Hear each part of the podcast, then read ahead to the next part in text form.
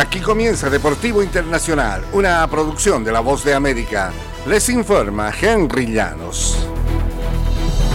La presencia del el español Carlos Alcaraz en el abierto de tenis de Estados Unidos es decisiva en un gran slam y es algo que se da por descontado el eh, basquetbolista Jimmy Butler, ferviente admirador del prodigio español del tenis y que se reunió con él tras la expedita victoria de Alcaraz sobre Mateo Arnaldi para acceder a cuartos de final del Abierto de Estados Unidos.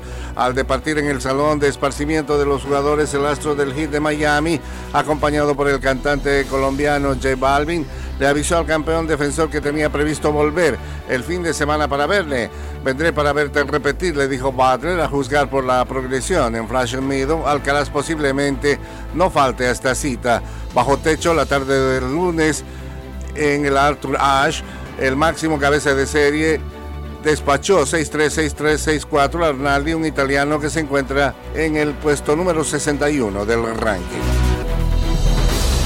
España, campeona defensora de la Copa Mundial de Baloncesto, quedó eliminada en la segunda ronda y Canadá confirmó el último boleto a la siguiente. Por primera vez en 25 años, Italia disputará los cuartos de final de la Copa Mundial de Baloncesto y Letonia lo hará por primera vez en su historia. Serbia también estará en los cuartos de final. El domingo se decidieron los últimos lugares para la ronda de eliminación directa.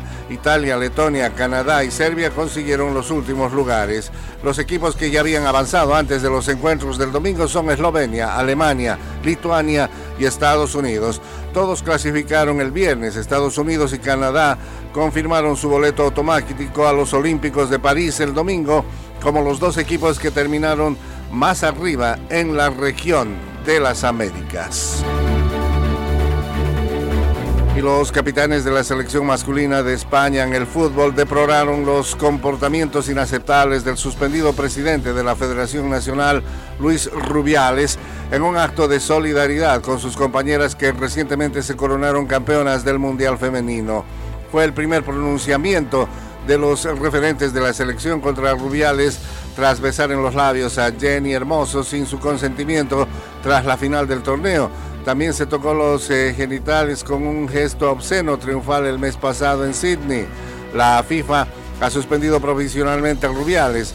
El gobierno español también gestiona removerle del cargo tras unos actos que desataron un alud de críticas y pedidos para que dimita. Queremos rechazar lo que consideramos unos comportamientos inaceptables por parte del señor Rubiales, dijeron los deportistas.